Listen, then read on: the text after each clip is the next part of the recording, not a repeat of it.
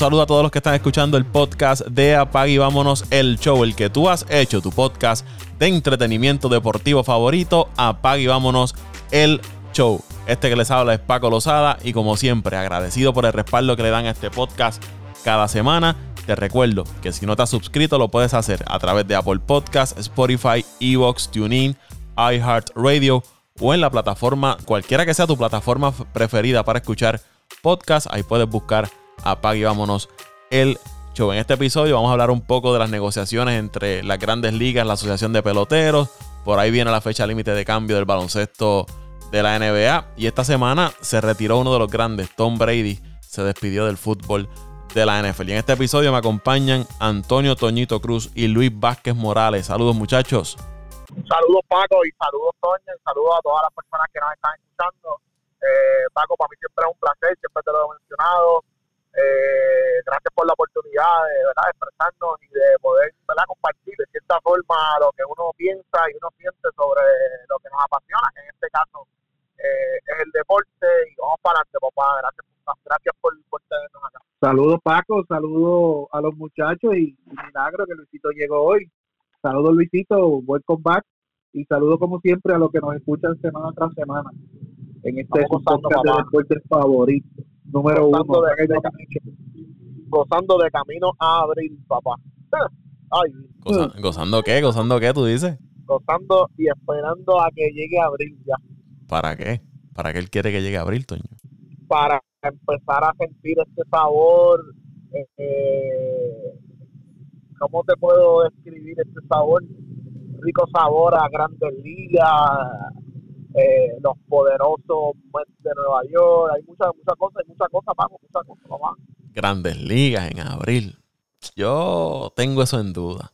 Yo tengo eso en duda de que, de que las grandes ligas se den en abril porque como están las negociaciones entre las grandes ligas y la asociación, asociación de peloteros, yo creo que esto va, va a ir un poquito más y ya se empieza a hablar un poquito de, cancelar temporada y todo eso, pero vamos a ver cómo, cómo transcurren las negociaciones, que en esta semana salieron eh, varias noticias relacionadas a eso, hubo intercambio de, propuestas, no se avanzó prácticamente nada, seguimos en el mismo, en el mismo lugar, los puntos más claves donde hay tranque es el, la manipulación del tiempo de servicio de los peloteros, arbitraje ¿no? de los eh, jugadores novatos, ahí donde hay uno de los tranques más importantes las grandes ligas iba, hizo una solicitud o iba a hacer una solicitud a una agencia federal para que interviniera en esta negociación del convenio. La asociación de jugadores le dijo que no, que no estaba de acuerdo en eso, rechazó totalmente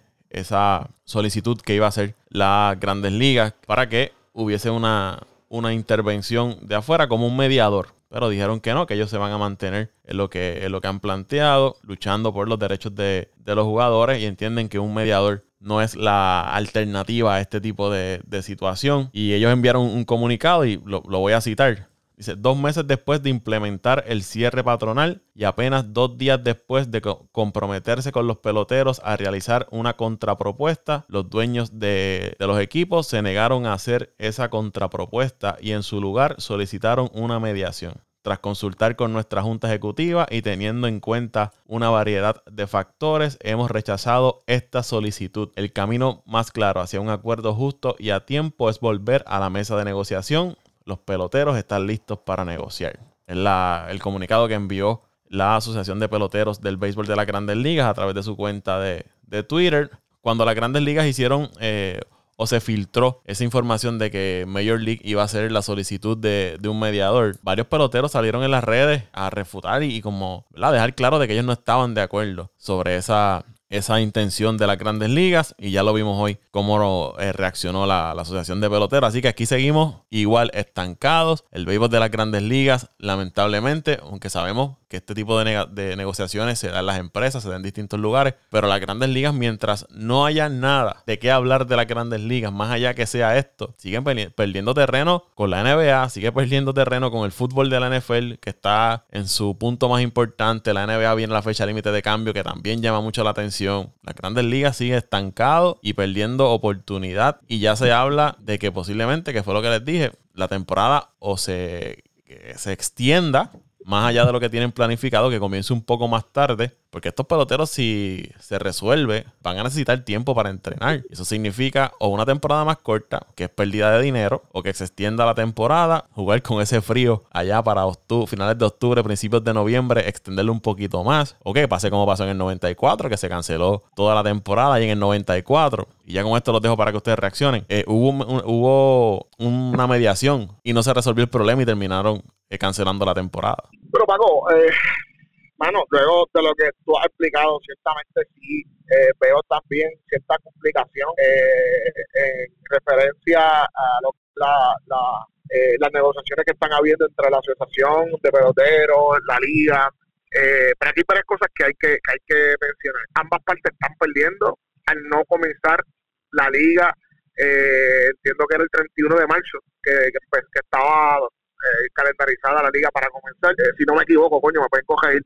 Eh, pero ambas partes están perdiendo de no iniciar temporada.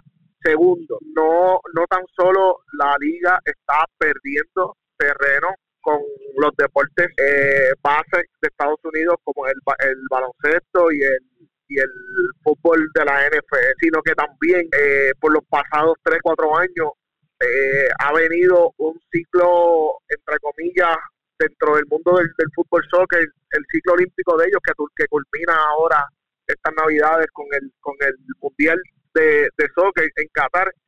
Eh, y estamos viendo y he estado viendo verdad ya eh, eh, cómo ese equipo de la de, Estados Unidos en el soccer también está cobrando mucha relevancia. Todos los estadios llenos a capacidad en las últimas eliminatorias, eh, los, juegos de la Major League Soccer también están siendo bien concurridos, Los Ángeles, plazas como Nueva York, Miami, eh, eh, Texas, tiene varios equipos también están están acaparando lo que son los, los, ¿verdad? Mediáticamente eh, los noticieros y todo lo demás. Que ahora, ¿verdad? Antes hablábamos nada más de NBA y, NFL como enemigos en, sentido de marketing de la, de la Grandes Ligas, pero también vemos cómo, cómo este nuevo deporte se está convirtiendo, digo, nuevo deporte para Estados Unidos, que, que no tenía el auge que tiene ahora. En, Como parte de las negociaciones, eh, yo soy pro jugador nunca he, nunca he creído que, que, lo, que, que, lo, que lo, eh, los dueños de equipos y la estructura verdad organizacional dentro de los equipos tengan el, el control total y que tengan más ganancias que, que, que, los mismos jugadores, que son los que todo en el terreno. Por tanto, eh, yo esperaría una, dos semanas más, seguiría ¿verdad? buscando información, leyendo, viendo dónde es que están los gaps y que no están logrando eh, llegar a acuerdos para entonces poder adentrarnos en un análisis más profundo de la situación, porque eh, como hablábamos fuera de cámara, hay muchos detalles en contrataciones, hemos visto muchos procesos estos últimos años donde jugadores pasan tanto tiempo en los equipos con, con, con ¿verdad? Sin un rol y sin un proceso claro, los bajan, los suben, eh, eh, fuera de, de, de, ¿verdad? No estábamos grabando, estaba haciendo referencia al caso de Vladimir Guerrero. Vladimir Guerrero, el año anterior a cuando él explotó, él estuvo jugando muy bien, los juegos que lo subieron y lo bajaron por la cuestión de las reglas, de las reglas y los detalles estos de, de, de cuándo tú, cuántos juegos debe tener un jugador para, para entonces quedarse, tú tienes que pagarle. E, ese tipo de detalles son los que eh, me imagino yo y, y tú lo, lo, lo, reafirmaste fuera de fuera de, la grabación, que son los que se están discutiendo, eh, son detalles importantes, no, no, no se pueden tomar eh, a la ligera. Eh, aquí al final del día los jugadores tienen mucho peso, tienen sus derechos obviamente, pero, ¿verdad? al final del día, quienes pierden además de ellos es el fanático. Nosotros que nos encanta el partido, nosotros que, ¿verdad? Yo que estaba diciendo a Doñito ahorita, son de chiste, loco, porque llega a abrir, porque los poderosos, para que los, para ver los poderosos, nosotros los fanáticos somos los que perdemos también en, este, en este, en este tirijala que tiene la, la Grandes Ligas con la Asociación de Jugadores, y pues hermano, que se resuelva algo, que se resuelva, porque al final del día eh, es el disfrute del colectivo y es el que, el, que la marca pueda seguir desarrollándose. So, lo que estamos buscando, lo que queremos es que ya eh, culmine este proceso de negociaciones y puedan eh, eh, comenzar a jugar.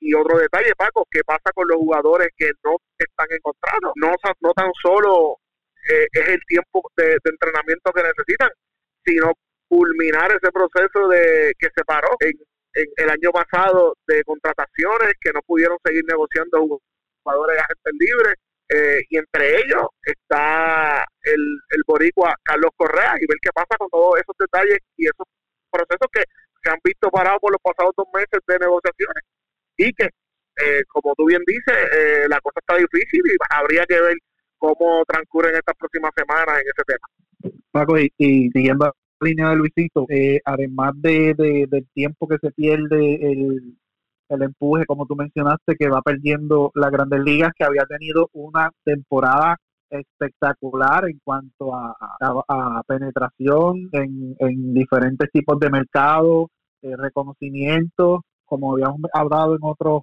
podcasts, eh, ya en programas que nunca se hablaban de béisbol o se hablaba muy poco de béisbol, se estaba hablando de béisbol por lo interesante, por, por estos muchachitos que iban subiendo, lo que representaban para, o representan para el juego, y todo esto se está perdiendo. O sea, y, y dentro de lo que lo que se llama la negociación colectiva, nosotros que pues estuvimos estudiando un poquito lo que es recursos humanos y negociación colectiva y derecho laboral, aquí, por lo menos de mi perspectiva, yo lo que veo es que hay un hay un poco de, de, mala fe, se llama negociar de mala fe de parte de los dueños, porque ellos fueron los que decretaron unilateralmente decretaron el, el tranque, el cierre, fueron son ellos los que eh, están trancados en las negociaciones ahora actualmente. Son ellos que son los más que lloran. Siempre se están quejando de, los ingresos, que lo que tienen son pérdidas cuando todo el mundo sabe que los ingresos son millonarios. Sí, los peloteros, un pelotero, por darte un ejemplo del caso de Lindor, se gana un, firma un, contrato de sobre 300 y pico de millones de dólares, pero ese 300 y pico de millones de dólares, además de ser de 10 a 11 años, eh, tienen una, unos prorrateos para entonces ellos poder eh, como que aminorar esa, esos pagos, para entonces le sacan en mercancía, en promociones, en taquilla, en, un montón de otras cosas le sacan este el dinero que invirtieron esos peloteros, eh, que a veces es hasta un poco injusto de que ellos estén con, con, con, esa tacañería, por decirlo así, o como diríamos en Puerto Rico, esa macetería, de estar limitando los recursos y, y, jugando con, la, con los ingresos y el tiempo de juego de estos peloteros, porque imagínate tú ahora, te voy a dar unos ejemplos, peloteros que llevan entre tres a entre tres a, a, cuatro años en la y con la opinión y con la opinión del público también juegan los, los gerentes eso es bien importante lo que tú estás mencionando porque eh, el mensaje que llevan puede ser erróneo y, y el público que consume eh, el contenido de la Grandes Ligas puede sentirse eh, de cierta forma defraudado, ¿verdad? De parte del jugador hacia ellos. ¿sabes? ese punto es bien importante que tú mencionas porque, a ver, además de, de, los detalles, lo que están reflejando al público que consume la Grandes Ligas es bien importante. Y, eso, y siguiendo, y, después voy contigo, Toño, rápido. Pero eso que está diciendo Luisito, eh, un ejemplo, el que si los dueños o los gerentes salen a hablar, como dice Luis, a hablar mensajes, a enviar mensajes, ah, estos peloteros no quieren, están pidiendo más chavos, o quieren, el fanático dice, ah, pero la culpa es de los peloteros que están pidiendo más dinero, que esto, que lo otro, y como dice Luis, le cambian eh, el mensaje y entonces empieza la gente a, ah, pero por culpa del pelotero es que no hay grandes ligas porque están pidiendo más chavos. Esos tipos son millonarios y se ganan qué sé yo cuántos millones y ahora quieren más. Eh, eso es importante ahí. saber, los peloteros tienen que saber manejar también esa, esa situación, contrarrestar. multimillonarios son los dueños de los equipos también. más, más que los peloteros, más que los peloteros. Oye, oye, hombre, pues eh, por eso es que me llamó mucho la atención lo que estaba diciendo Toño, porque yo soy fiel creyente que los procesos balanceados y donde haya justicia y no justicia de la que de la que exigimos en la corte, sino justicia donde en un proceso ambas partes queden satisfechas, queden eh, haya franqueza, haya eh, sea un proceso saludable que al final del día va a llevar el, el, el, el nombre de la misma liga a un paso más allá, que como bien también mencionó Toño, veníamos viendo los pasados tres años que la liga iba eh, eh, cogiendo como un aire nuevo eh, que bajo mi perspectiva se ha visto tronchada por, por, por esta situación. Hay que ver qué pasa. No, y a lo que iba, que te iba a mencionar nombres de peloteros que han sido sensaciones este año y entonces y ahí vamos a llegar lo importante que es resolver esto del tiempo de, juego, de cómo se maneja el tiempo de juego. Eh, Fernando Tatís, pero no, no juntemos con Fernando Tatís porque él firmó un contrato, ya él prácticamente salió de ese requisito, de, de, de, ese periodo de tiempo de espera. Pero vamos a poner jugadores como por ejemplo Pete Alonso, Vladimir Guerrero, eh, que otro que otro jugador de estos nuevos de, de, gran impacto, de, Juan Soto.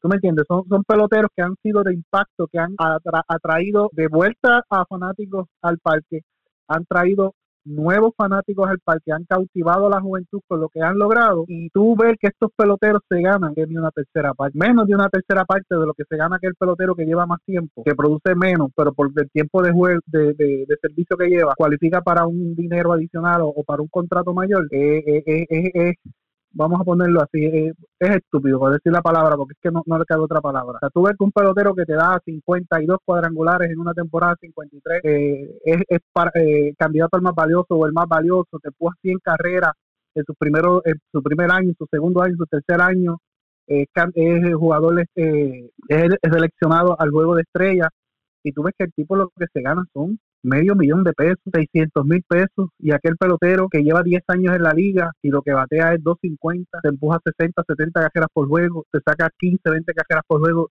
se gana 5, 10 millones por año. O sea, es, es como que, que, un poquito injusto para estos jugadores nuevos. Y, y que el tranque está, Paco, lo que estuvimos hablando antes de comenzar la grabación. Aquí el tranque está en que lo que quieren es hacerle justicia a estos peloteros que vienen subiendo que son la nueva cara, que son el futuro del béisbol, hacerle justicia para que le paguen lo justo por lo que producen. Y, y, ahí está el tranque, que los dueños quieren aprovechar a estos peloteros, eh, sacarle el máximo en sus primeros años y después ir a un arbitraje y buscar la manera de, que pierden el arbitraje y seguir dándole lo que ellos quieren, no que, lo que el pelotero se merece. Para que tengan una idea, esto que estábamos hablando ahorita de los dueños que tienen millones y millones, les voy a dar un caso rapidito, el caso de, de los Orioles por, dar un ejemplo, los Orioles de, Baltimore, que ustedes saben que es una de las franquicias que su, presupuesto yo creo que no pasa de 40 millones de dólares en lo que invierten en, peloteros, el, payroll. El dueño de ese equipo, su, eh,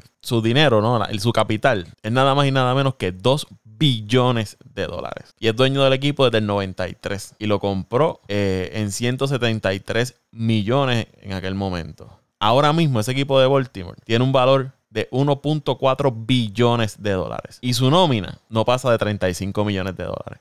Y una, y una temporada, Paco, que en este periodo ha tenido temporadas malas, pero ha tenido grandes temporadas de playoff y, de serie, o sea, y con grandes estrellas, o sea, que tampoco es que todo el tiempo ha sido perdedora. Ellos han sabido explotar esas temporadas buenas al máximo y, y han traído peloteros muy de muy buen calibre y luego vienen y te desmontan el equipo y tienen 5, 6, 7 años eh, en el sótano, jugando con los pits, cambiando los peloteros que le van eh, despuntando, que ven que pueden eh, pedirle dinero. Sin embargo, le dieron un montón de dinero al muerto este de Chris Davis que se lo tuvieron que, chupar hasta lo último ahí con todas las lecciones y la baja productividad que, tuvo. Por eso es que, Pago, por eso es que tiene, tiene, tiene, tiene que venir, tiene que venir un cambio. Y, y en cuanto a lo del mediador, lo que pasa es que el mediador, regularmente este tipo de personas tienen una visión bien diferente de lo que es el juego muchas veces no están empapados, pueden tener una idea de cómo se mueve el béisbol y el ambiente y, y, y el, y, el, y el insight de, de, de,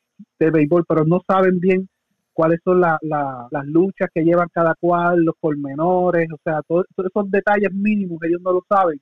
Y cuando vienen este tipo de mediador, no por decir el 100%, un 90% vienen de parte de los grandes intereses que, que son los dueños y por eso es que yo entiendo que la, Asociación de Peloteros desistió y no aceptó la propuesta de un mediador, porque saben que no, no va a ser eh, pareja la, negociación, que va a estar un poquito inclinada hacia, hacia uno de los dos lados. Y terminando con, el punto de, los Orioles, que lo daba de ejemplo, como una franquicia que tiene un valor de 1.4 billones de dólares no puede invertir dinero para mantener una plantilla competitiva y solamente invierte 30 millones de dólares en su, en su roster.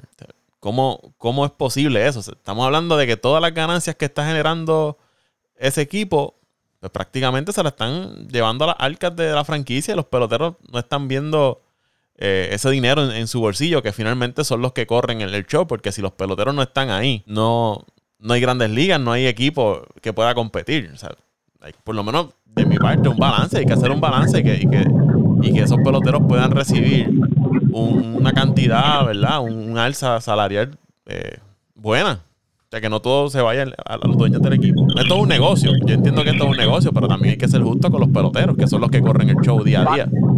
Paco, es un negocio, un negocio, tú tienes razón. Y yo sé que ustedes no se burlan, sino que siempre se ríen cuando yo hablo del marketing, de la mercadotecnia. Pero es que tiene que ser un tema durar siempre, Paco. Mano, empezando desde ese, desde esas camisas, gorra, eh, goodies, eh, todo lo que tiene que ver con, con cositas, que si lapicitos, que si todo lo que... El llaverito, el llaverito. el llaverito, el, el cup holder, todo, Paco. El programa del equipo, el itinerario. Ah, no, mi hermano, son tantos los detalles. Súmale a eso, Paco, la taquilla. Yo sé que mantener un espacio como es, como como el City Field, que es mi parque. Ese parque es de la A a la Z, una hermosura. A mí me encanta.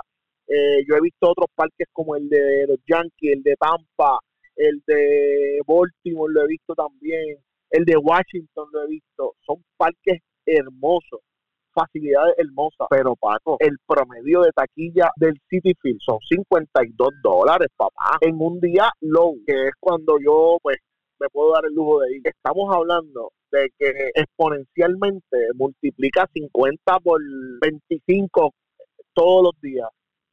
5 mil personas todos los días. Estamos hablando de mucho, mucho, mucho, mucho dinero. Eh, eh, no deben ser tan golosos los, los, los, los dueños de equipo. Deben buscar una manera que lo que mencioné hace poco, que haya balance, que haya justicia para ambas partes eh, porque esto se trata, esto es un negocio. Yo juego, seguro que si págame bien, porque yo estoy llevando el, deporte a otro nivel. Los equipos están perfectos, pero quien está llevando el deporte a otro nivel, con jugadas, con, con eh, el, el, bonding con el público, son los jugadores. No hay que buscar otra cosa. Los jugadores merecen eh, un trato digno, no justo, porque justo es, vamos a, no va a pagar esto y se acabó. No, no, no, vamos a pagarle más porque la época y la historia, el contexto histórico así lo, así lo permite, Paco. Ellos, eh, la propuesta de, las grandes ligas es incrementar el, tope salarial para que el, impuesto de lujo, que ahora mismo es de, dos, de 210 millones, aumente a 214 millones. Una vez el equipo se sobrepase de ahí, pues pague el, impuesto de lujo. Los jugadores habían eh, pedido incrementarlo a 245 millones y eliminar las penalidades eh, por sobrepasar ese, ese límite de 245 millones de dólares. Otro de los aspectos, y es por lo que está ahora mismo este, este tranque, eh, los equipos no quieren ceder nada en cuanto a la agencia libre, el arbitraje salarial, redistribución de ganancias. Ellos, los años de servicio hasta el 2013 eran creo que seis años para que el jugador se declare agente libre. 2013 hacia acá, ahora la, eres elegible para arbitraje después de tres temporadas. Ese es el, después de tres, temporadas, entonces puedes eh, ir a arbitraje salarial. Y entiendo que la asociación lo que quiere es que en vez de tres sea dos, dos años para entonces empezar a, ir al arbitraje salarial e incrementar el salario de estos peloteros jóvenes, que me parece que, el, de los asuntos más importantes es ese, que estos jugadores peloteros eh, jóvenes que llegan, que tienen el potencial de ser superestrellas o que llegan y son superestrellas rápido, pues tengan la paga justa por el espectáculo, por lo que están haciendo en el terreno de juego, por su rendimiento. No que estén 4 o 5 años ganándose 600 mil dólares, eh, como fue el caso de Kirby Burns del equipo de Milwaukee, que ganó el Sayón y se ganaba menos de un millón de dólares. ¿Entiendes? Eso no es, no es justo para el pelotero, que es el que te está poniendo la franquicia en la posición que, que está yo, de mi parte, yo entiendo que debe, se debe hacer, ser justo con, con, los peloteros y más con estos peloteros jóvenes que son los que llegan nuevos a la grandes ligas, porque ya tú pasas ese periodo, pues entonces puedes negociar el, dinero que tú quieras con, cuando seas gente libre, pero los que comienzan, esos son los que se ven más, más afectados. Por ahí creo que está José Raúl Torres. Qué, qué grande, qué grande mi cerveza. Qué organización. Eh, hay que hay que decir que esa organización es una de las mejores que tiene la Grande Liga. Con poco hace mucho. Y diste, diste, traíste un, un dato ahí importante. Un sayón que aún no cobra un millón de dólares. Cuando hay muchos equipos por ahí votando millones y millones, estamos hablando de 20, 30 millones de pesos por un jugador que a veces muchachos no ponen, no, no ganan 10 victorias al año. Nada, saludos muchachos y saludos a Paco. Como siempre, eh, había dicho que no iba a poder entrar por, ¿verdad? Por, estaba medio apretadito en el trabajo, pero pude salir, pude escaparme y que te va a aportar un poquito este este podcast. Eh, este es el número cuál, este Paco del año, el número 3 o el 4. Perdóname, el número 5 o el 6. Ah, acordarme yo ahora. Debe ser como el, pero de, los, de los primeros, de los primeros, de los primeros del 2020. Estamos activos. Saludos a toda esa gente que nos escucha. Mira, y, tú, estás tú, estás atrasado, 2020 no, 2022. 2022, mira para allá. Y 2020, 2022. Bueno, la verdad, la verdad, el caso es que ahí escuché a Luisito y, de acuerdo con él, ¿sabes? los que llevan el espectáculo son los jugadores. Esto, muchos de estos dueños eh, son, ¿verdad? Multimillonarios y, muchos de ellos, porque no diría todos, porque los hay también, hay, hay sus dueños que de verdad eh, hacen lo que sea para, para, ¿verdad? Para que sus franquicias sean exitosas, pero pues yo diría que quizás la mayoría no, no tienen esa mentalidad y esto es lo que afecta afecta a los fanáticos, afecta a los jugadores y afecta, eh, afecta a la organización. Este, yo, yo diría que, que para que esto se arregle van a tener que llevar un happy medium, cosa que, que, el, que cuando llega un happy medium, ¿verdad? Este, este tipo de, de, negociación, el que, el que sale ganando es el dueño y, y los jugadores terminan perdiendo, pero que sea lo menos posible, ¿verdad? Que año tras año o cada vez que se que se organice esta, este diálogo entre jugadores y, dueños que pues que las cosas mejoren quizás no van a mejorar el 100% pero que por lo menos ¿verdad? haya un eh, que esté la luz al final del túnel probablemente haya haya una una ¿cómo te digo? una, una temporada corta yo lo que, había, exacto, que, yo lo que había escuchado era que se iba a extender la, la temporada. En vez de acabarse, yo no me acuerdo en qué, qué mes acabó esta, que como en qué fecha, noviembre algo, pero extenderla. Mayormente se acaba en la primera semana, primera semana de, noviembre, pero ¿quién, quién día lo va a jugar a eh, finales de noviembre, en diciembre? especialmente, especialmente en Nueva York, Boston, estados como Minnesota.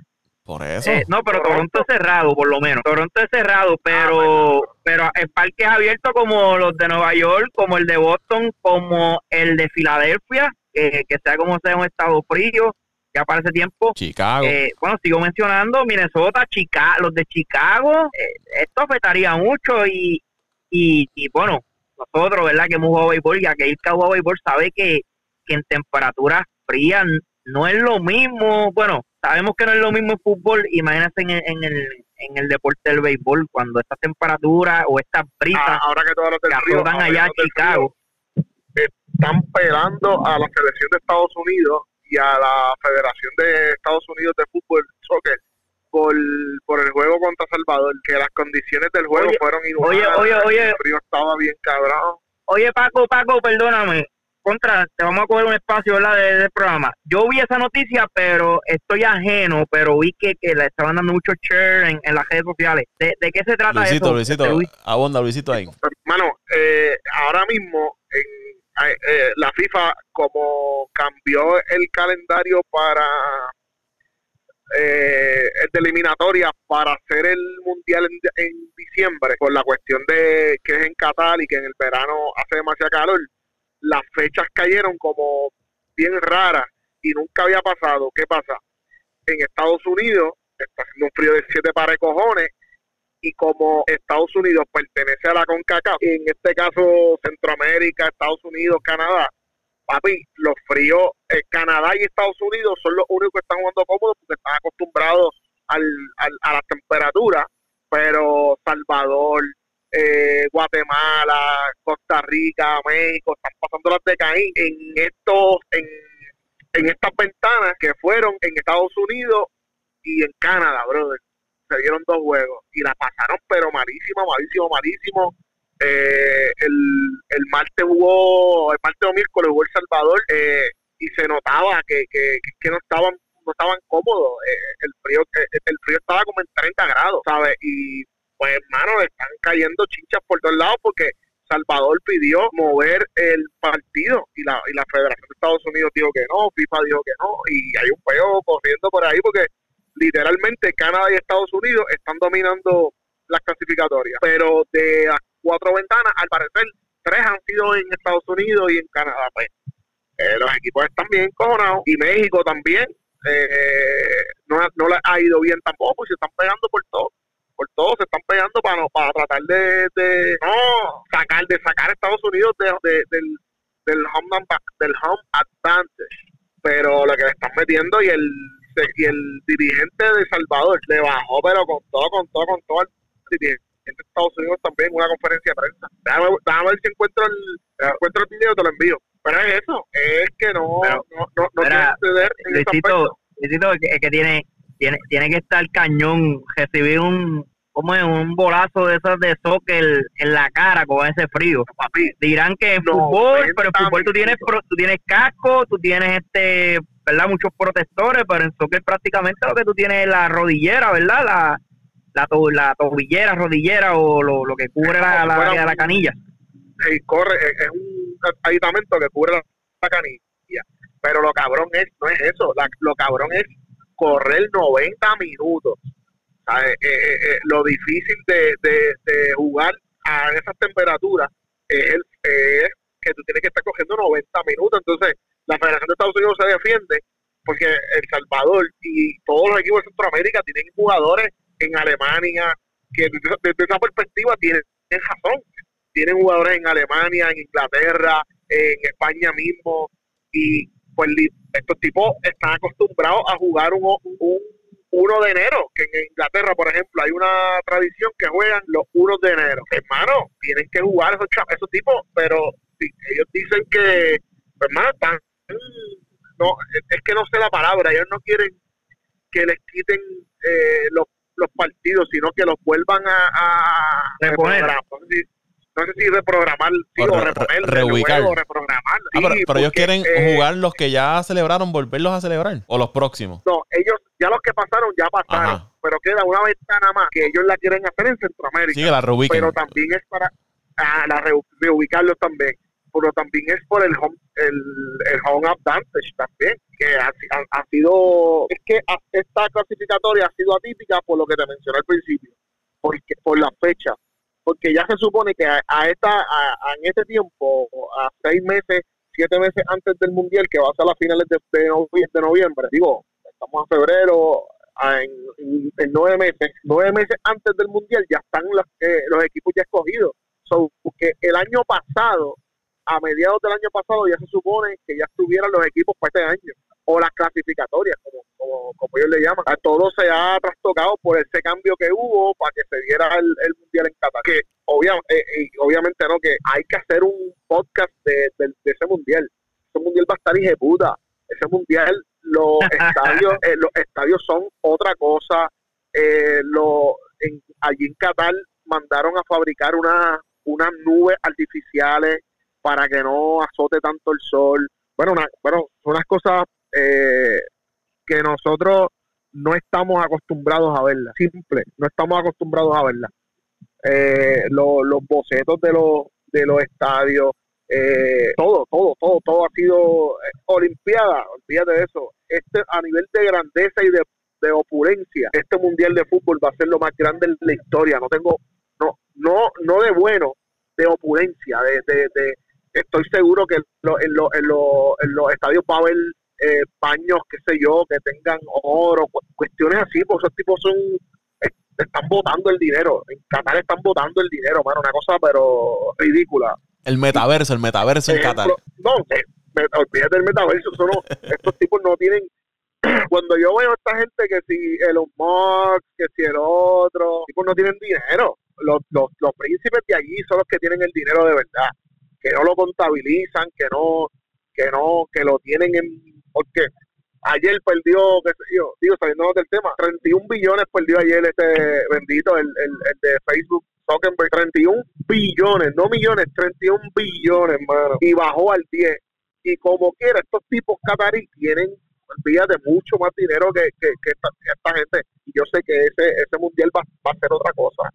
A nivel de, de opulencia y la y como como están vendiendo todo el concepto de Qatar 2020, una cosa, una cosa ridícula, bárbara, una cosa bárbara. Bueno, ya dejando un lado las grandes ligas, el Mundial de Qatar, el revolú ahí, ahí le dimos la, la ñapa ahí sobre el, soccer con lo que está pasando con la selección de Estados Unidos. Bueno, vamos a hablar ahora del baloncesto de la NBA, se acerca la fecha límite de cambios. Nombres grandes por ahí que se siguen rumorando: Ben Simmons, James Harden, Russell Westbrook, eh, Bradley Bill, John Wall, eh, Damian Lillard. Eh, ahora sale una, información de el momento que estamos grabando que la, publica Cham Charania de The Athletic que el equipo de Filadelfia está bien interesado en tratar de adquirir a James Harden cerca de la fecha límite de cambio. Los Nets, que anteriormente habían dicho como que no estaban dispuestos a salir de Harden y menos cambiarlo por, por eh, Ben Simmons, pues parece que ahora esa idea ha cambiado un poco y sí se dice que están dispuestos a, sentarse a negociar con el equipo de Filadelfia. Un cambio que enviaría a James Harden al equipo de Filadelfia y Ben Simmons al equipo de, los Nets. Ese equipo, ese cambio no solamente llevaría a Ben Simmons. Se habla de que otros jugadores pudieran estar siendo incluidos en, ese cambio. Un Seth Curry, un Tyrese Maxi o un eh, Tybull de los jugadores que se mencionan que pudieran estar pasando al equipo de los Nets. Esto le daría a los Nets más eh, profundidad en el equipo si salen de una superestrella como James Harden, pero adquieren a Ben Simmons, que si está contento y le da la gana de ir a jugar a Brooklyn, pues debe ayudar al equipo de, de Brooklyn bastante, eh, especialmente en el aspecto defensivo, porque Brooklyn no necesita que Ben Simmons meta 20 puntos toda la noche, porque para eso tienen a Kevin Durant y tendrán a, a Kyrie Irving cuando lo tengan en cancha. Y por el otro lado, pues tienes una superestrella al lado de, de, Joel Embiid como James Harden. ¿Cómo afectaría la química del equipo? Porque Harden demanda el balón en sus manos en ciertas situaciones de juego. Y Joel Embiid está teniendo una temporada eh, de MVP, cargando ese equipo de Filadelfia sin, sin Ben Simmons a su lado. Pero ya parece que ambos equipos están dispuestos a sentarse a hablar sobre este posible cambio. ¿Qué, qué les parece a ustedes un cambio James Harden eh, a Filadelfia por, por Ben Simmons? Cierre de, de, de cambios de la, de la NBA está bien, pero bien, bien entretenido. No han habido cambios relevantes, pero sí eh, eh, se vislumbran varios varios cambios ya. Eh, incluye a todos esos nombres que, que, que mencionaste, a Julio Randle de, de, los Knicks de Nueva York, que se habla de eh, demasiado de que va a ser cambiado de, de los Knicks y hay muchos rumores de que el avión va hacia Sacramento por Aaron Fox. No me gusta el cambio, no me encanta, pero eh, no se siente cómodo con eh, Tim Thibodeau y está buscando eh, una salida honrosa, por decirlo de cierta manera. Yo soy fiel creyente que las estructuras eh, de coaching hay que respetarse. Eh, Thibodeau llegó el año pasado e hizo un gran trabajo continúa haciendo un trabajo, no están llegando un gran trabajo, no están llegando los resultados, pero eh, ahí eh, vamos vamos poco a poco eh, los Knicks tratando de encontrar ese ese ese aire que tanto necesitamos. no sé si lo mencionaste Paco porque se me fue a señalar en algún momento. Estoy seguro que en el paquete del cambio Brooklyn-Filadelfia está envuelto Tobias Harris también. So que caería eh, Ben Simmons y Tobias Harris en Brooklyn por James Harden. Y yo creo que a nivel de calidad es un cambio, es un cambio bien, pero bien, bien parejo. James Harden es una es un fenómeno. Es un fenómeno. El, el, el como te puedo decir, no, no es que Simmons y Harris no sean buenos jugadores, es que lo que te da James Harden va mucho más allá de lo que te da la calidad de juego de estos dos jugadores. Me explico, a nivel de, exposición, ¿quién diablos conoce a Tobias Harris? Que es un gran jugador, no es un, no es, no es un mal jugador, pero James Harden es posiblemente el cuarto, quinto mejor jugador de la liga. Por tanto, eh, que reciba a eh, los Nets, reciban a Tobias Harris y a, y a, y a Ben Simmons no me parece descabellado.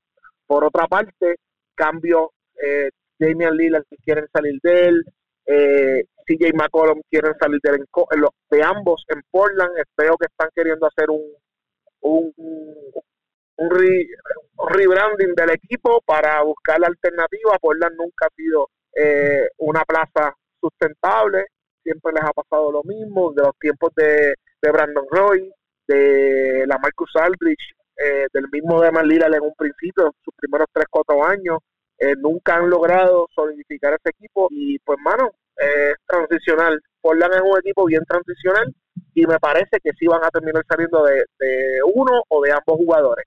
Hoy ya, hoy o ayer, eh, confirmaron el cambio de eh, Robert Covington, si no me equivoco, y Norman Powell para los Clippers por Eric Bledsoe y, y un par de eh, muchachitos más.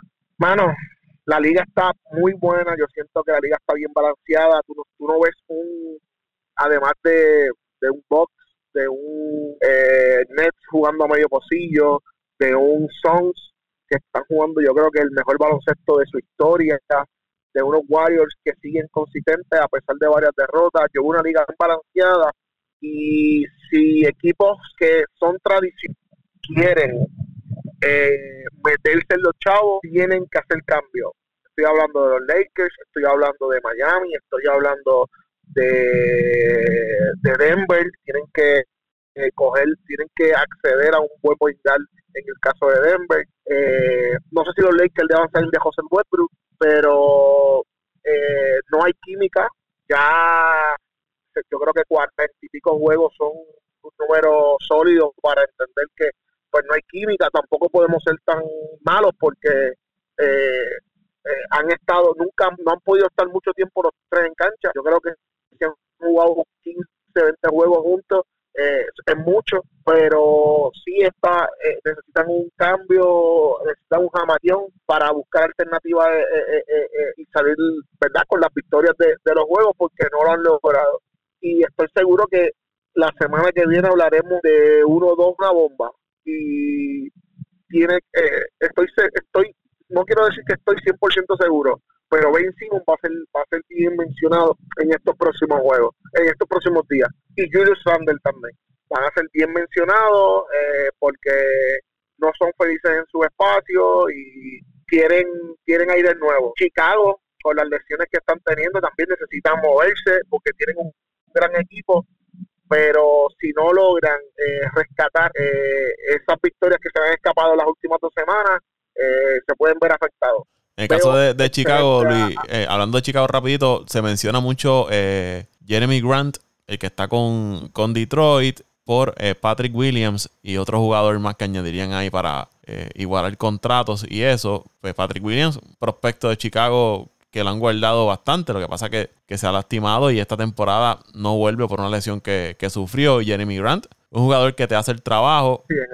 Recibió una buena cantidad de dinero con Detroit. No es esta superestrella. Pero es, este, es, una estrella. Es estrella en Detroit. Sí. Pero en Chicago debe ir dispuesto a aceptar otro rol que no es el, precisamente el de anotar el balón. Chicago tiene gente de más que anota el balón. Chicago necesita presencia en la pintura y defensa. Y eso te lo puede dar Jeremy Grant porque cuando estaba en Denver lo hizo. Ahora, pero yo no sé si el precio es Patrick Williams, pero si Chicago quiere ganar ahora y ser contendor, pues tiene que salir de, de esos jugadores y adquirir otras piezas para reforzar el equipo. Otro, otro, otro equipo, otro equipo que yo estaba viendo y que yo estoy seguro, convencido de que necesita un jugador de impacto es Atlanta. Atlanta tiene excelentes jugadores de rol, pero no tiene jugadores de impacto. Trey John es el único jugador de impacto que tiene.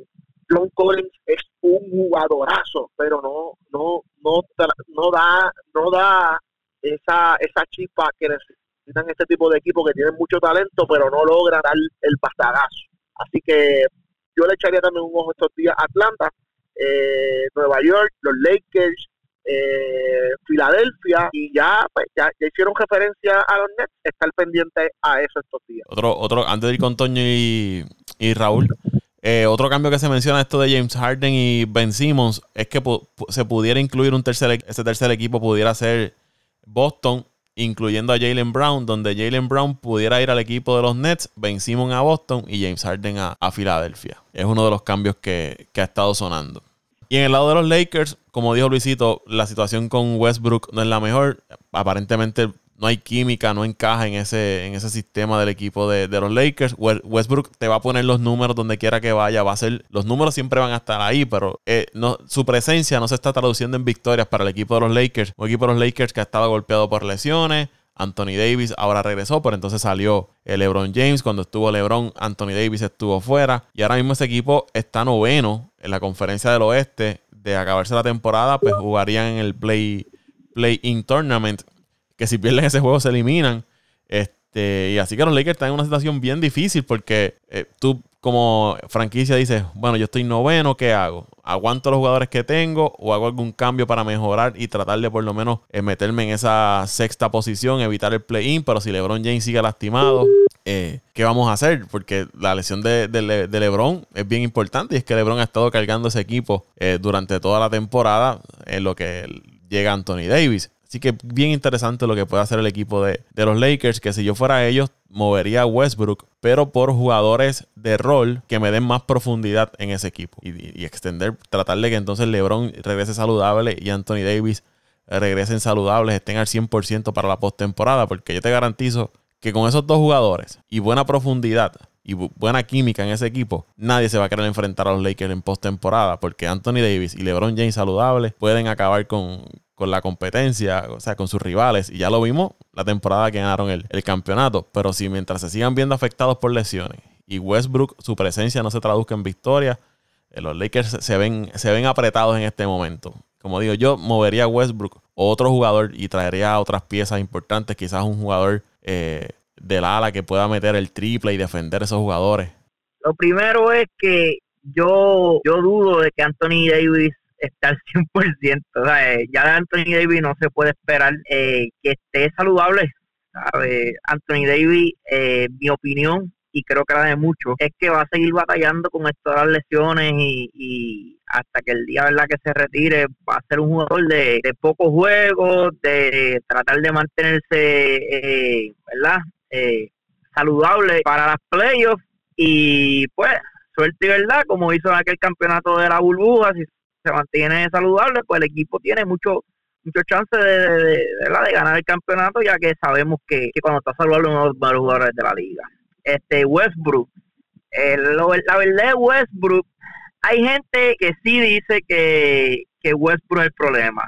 Hay otros, cuando digo gente, ¿sabes? estoy hablando de analistas, analistas y analistas bien reconocidos, creo que Shaquille O'Neal fue uno de ellos, este, que dijo que, que la verdad el caso Westbrook está ahí, está poniendo los números, que pues quizás, como tú creo que acabas de decir, y, Luisito, la química no es la mejor, pero Westbrook es tremendo jugador y, y sabemos lo que es capaz, pero verdad por alguna razón no es la no es la pieza que este equipo necesitaba. Sí, yo creo que deben salir de él, y no es por, por su talento, sino por porque pues, no encaja, por alguna razón no encaja.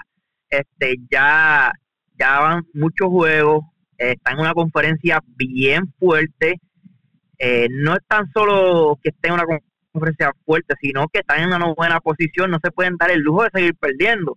Será como otros años que sí, los Lakers o ¿verdad? X equipo eh, no se está viendo bien, ya sea por lesiones, ya sea por, por cualquier otra otra otra razón. Este pero la, la, situación aquí es que ellos tienen ellos están obligados a ganar desde ya porque si no no van a cualificar.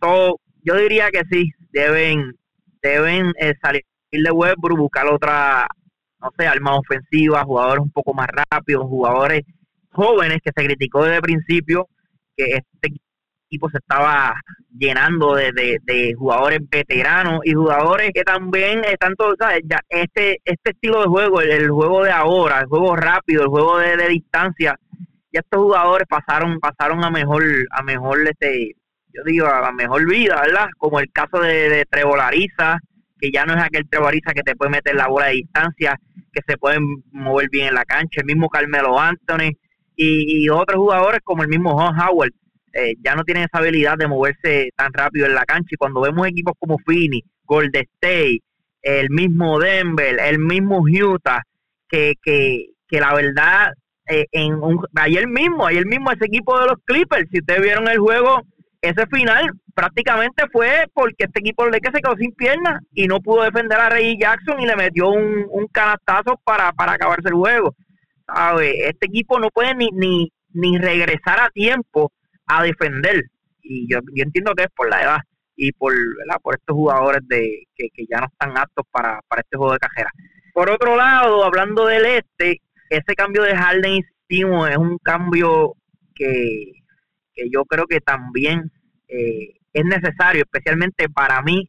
Yo diría que es más necesario para el equipo de los 76ers, porque no cuentan con, con Simon. Ahora mismo, eh, tú cambiando a Simon, cambiando a Harris y cambiando, vamos a poner otro jugador más, tú solamente saldrías de Harris y, de, del el tercer jugador porque Simon no lo estás utilizando y aún así este equipo está en la pelea. Creo que ahora mismo están cuarto en la conferencia y a uno, a uno dos o tres juegos de, la primera posición. Yo creo que Harden, si caen en, en los Seven y Sixers, le daría a este equipo dos jugadores, diría yo, dos de los mejores jugadores ofensivos en sus posiciones. Y sería un dolor de cabeza bien grande para los equipos eh, de la liga defender a estos dos. Y hay que ver también con, con quién eh, el equipo de los Seven Sixers se, se, se queda en ese roster, porque sabemos que con dos jugadores tú no ganas campeonato, pero si, si logran tener o, verdad eh, quedarse con dos o tres jugadores que aportan noche tras noche, eh, cuando hablamos de, de, tiros de tres, cuando hablamos a, ayuda para Envy debajo del palo,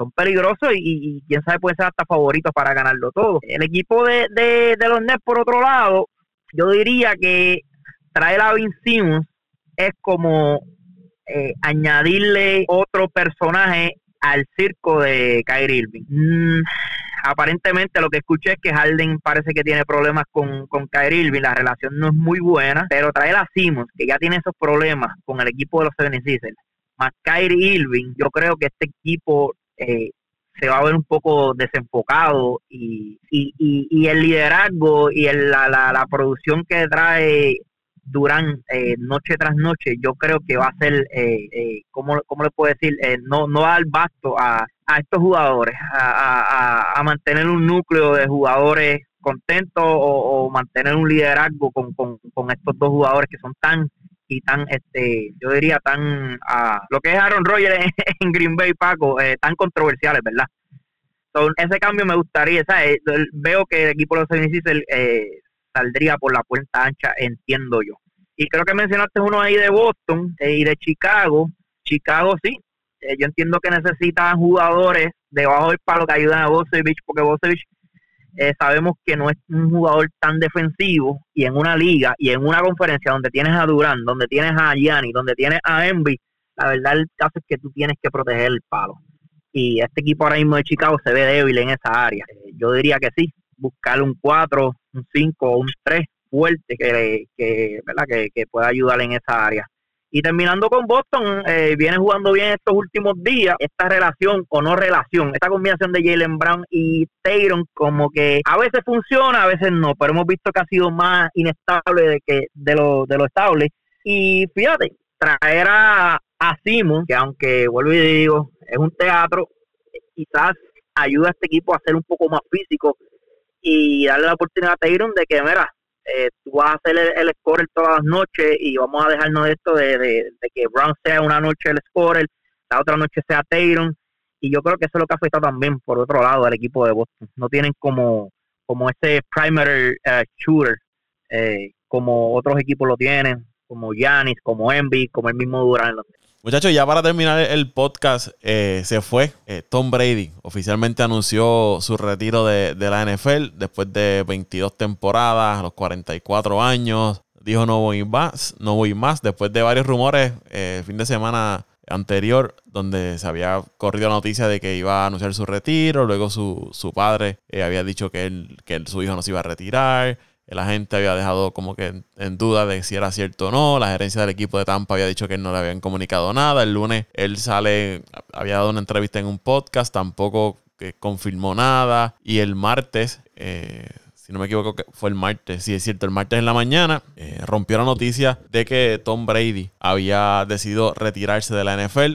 Una carrera gloriosa, creo que Tom Brady es conocido por los seguidores y los no seguidores del fútbol de la NFL. Una de las carreras más exitosas para un atleta alguno en cualquier deporte. No solamente podemos ver a Tom Brady quizás como el mejor jugador que ha tenido la NFL en su historia, sino también como uno de los mejores atletas que ha tenido el mundo, el mundo, porque todos los logros que consiguió Brady durante su carrera, luego en los 40 años, 40 y pico de años, seguía produciendo. Termina esta temporada con unos números de jugador más valioso. No sabemos si le van a dar el premio o no. Pero terminó líder en casi todas las categorías importantes para un quarterback en la NFL a los 44 años. Sale de New England, llega a Tampa, gana un campeonato. ¿Qué más? logros pudo conseguir, eh, conseguir Tom Brady, líder en un montón de categorías en la NFL. ha sido histórico, uno de los grandes, sin duda, lo que ha dado Tom Brady. Como me decía José Raúl, uno de los tipos más astutos que ha tenido la, la NFL. No solo su capacidad en el juego, sino eh, esa astucia para moverse, saber en qué momento cambiar de franquicia. Cuando él hizo la transición de New England a, a Tampa, él sabía algo que estaba pasando. Aparte de que quizás no le dieron el, valor que se merecía en, en, New England. Pero cuando fue a Tampa, él sabía a lo que iba en Tampa. Pan, gana en campeonato. Ahora sale de Tampa y, y varias cosas que se han mencionado es que él no estaba a gusto con lo que estaba viendo en Tampa. Primero porque ahora muchos de esos jugadores estelares de Tampa van a ser agentes libres. Y otro, la cultura que se estaba dando en Tampa de que eh, parte del, staff de dirigentes le estaban dando mano libre a los jugadores. Eh, quizás te puedes extender un poquito más en tus salidas nocturnas. Llegas un poquito más tarde a las prácticas. Eh, no, no, entrenas como debe ser, sino que era un poco más flexible ese entrenamiento en Tampa a lo que Tom Brady estaba acostumbrado bajo Bill Belichick y, su propio entrenamiento. Brady una persona estructurada, que le gusta entrenar, que se enfoca, que cuando le gusta ganar no le gusta perder. Eh, Tom Brady es GI en, esa, en eso del fútbol. Así que eso es una de las cosas que se menciona por las cuales decidió dejar ya Tampa cuando le quedaba un contrato todavía con ese equipo, un año de contrato. Así que, pero nada, los dejo para que ustedes opinen. Se, se nos fue uno de los grandes. Bueno, Paco, Tom Brady, eh, que mucho, que mucho lo odié en cuestión de deporte, ¿verdad? En cuestión de, de, fanático, porque claro, su personalidad era otra, pero que mucho nos hizo sufrir a aquellos que fuimos fanáticos, especialmente aquellos que fueron fanáticos de los equipos o que son fanáticos de los equipos de la EFC y especialmente la de la AFC, ¿sabes? Este hombre desde que llegó a la liga no le dio oportunidad, ninguna oportunidad a ningún equipo de la AFC hasta prácticamente quizás el año pasado que los Bills ganaron la, división por primera vez en, en, en, años. Este, Tom Brady lo hizo todo, como tú dices, lo hizo todo, fue MVP muchas veces, ganó sortijas, ganó grandes juegos. Eh, yo creo que lo único, lo único que no pudo eh, lograr eh, Tom Brady fue que no pudo vencer al equipo de los Giants en un Super Bowl. Perdió dos veces con, con el equipo de los Giants y Eli Manning no pudo vencer nunca a Eli Manning, especialmente en el Super Bowl. No, no recuerdo, ¿verdad? En, en temporada, me imagino que sí. Pero Eli Manning es el único que puede decir que Tom Brady no, no, no, logró eh, ganarle. Por otro lado, como competidor, como atleta, quizás no tenía las mejores habilidades. De hecho, no las tenía. Hay muchos quarterbacks que tienen mejores habilidades que Brady. Pero Brady fue un quarterback que se preparó mentalmente, fue bien inteligente dentro y fuera del terreno. Y esa fue su grandeza, la inteligencia y la astucia. Fue bien astuto en escoger el equipo cuando eh, se dirigió a Tampa fue bien astuto en, quedarse también en los Patriots, porque muchos dirán, oye, te, te fuiste de, New England para Tampa, pero él supo el momento de, de, de, de decir adiós en New England, porque mientras este equipo de New England tuvo aquellos trabucos, él no miró así, no miró nunca a otro equipo porque sabía que no tenía otra oportunidad. Primero una división cómoda, segundo con los equipos y tener la, la, oportunidad de, de, jugar con Bill Belichick eh, era otro plus. Eh, y cuando vio que la oportunidad con New England se le iba a hacer cuesta arriba, pues decidió irse para Tampa y allí rápido ganó un campeonato. No se fue a Detroit, no se fue a, por, darte un ejemplo, no se fue a, a, los Jets como hizo Far, no se fue a Minnesota como también hizo Far no no se fue, creo que Montana escogió Kansas City después de San Francisco. Tom Brady escogió un equipo que él sabía que tenía mucha oportunidad de ganar. Quizás muchos no lo vieron, pero este equipo de Tampa Bay tenía. tenía el material y no tan solo tenía el material para ganar el campeonato, sino que trajo de vuelta a Gronkowski, que ha sido prácticamente el, mejor dúo eh, de Tyren y quarterback en, la historia. Quizás que el Simahón, ¿verdad? Está tan cerca también ahí, pero trajo también a Fournette, trajo también varios jugadores que tenían la hambre, trajo Antonio Brown también el año pasado, que tenían la hambre, que tenían la experiencia y tenían la habilidad para llevar este equipo a otro nivel. Eh, la verdad, el caso es que eh, no va a ser lo mismo. Eh, la mitad de la liga era amaba a Brady, la otra mitad lo, lo, ¿verdad? lo odiaba y, y se fue como él quiso, ganando. Eh, aunque perdió su último juego, pero demostró que puede venir de atrás a sus 44 años. Yo creo que lo hizo todo. para mí lo clasifico uno de los mejores atletas, sin duda, top 5 atleta en, en, en, la historia del deporte y cuando hablamos de inteligencia y cuando hablamos de disciplina, para mí va a ser el primero. Eh, yo creo que no va a haber eh, nadie por encima de él. Aquí en esta conversación está Tiger Woods, está... Eh, eh otra cosa, en su vida personal nunca estuvo un problema, fue un hombre siempre de familia, ¿verdad? Todavía no se ha muerto, todavía le queda mucho por, por hacer, pero proyecta que nunca va a estar en un revolú, nunca va a estar en un bochinche como lo estuvo Jordan, como lo, lo estado el mismo LeBron James, como lo ha estado Aaron Rodgers, como lo estuvo Tiger Woods, que, que ¿verdad? Estoy mencionando nombres de, de, de personas, de deportistas que han hecho que han, sido demasiado grandes en el deporte, pero siempre, cada uno tiene una mancha. Yo único, la única quizás mancha que tuvo Tom Brady fue cuando se habló de, los videos y de la bola, de la bola que estaba eh, desinflada, creo que era. Pero en lo personal nunca, nunca fue de bochinche, nunca fue de llamar la atención y, estar en los medios y criticando a aquel, criticando a Siempre se enfocó en, en ganar, en ganar y lo único que pensaba era en ser mejor y ganar definitivamente, Paco, no solamente perdemos uno de los grandes de este de esta de esta época moderna del fútbol americano, sino yo te diría el más grande en muchos años, en muchos años, el que pasará la historia como, si no el mejor, uno de los mejores jugadores en la historia de la NFL, eh, un personaje, porque a pesar de todo era un personaje, tenía sus cosas excéntricas, eh, tenía su, su forma de, ver el juego y, hacer su comentario eh, bien particular. Un ganador, que esa es la palabra mejor que lo describe. Una pena que Dante Méndez no esté aquí para agradecerle lo que hizo por su franquicia. yo te diría, Paco, vuelvo y te repito, si no el más grande, uno de los más grandes en la historia de la NFL y de la historia moderna del deporte.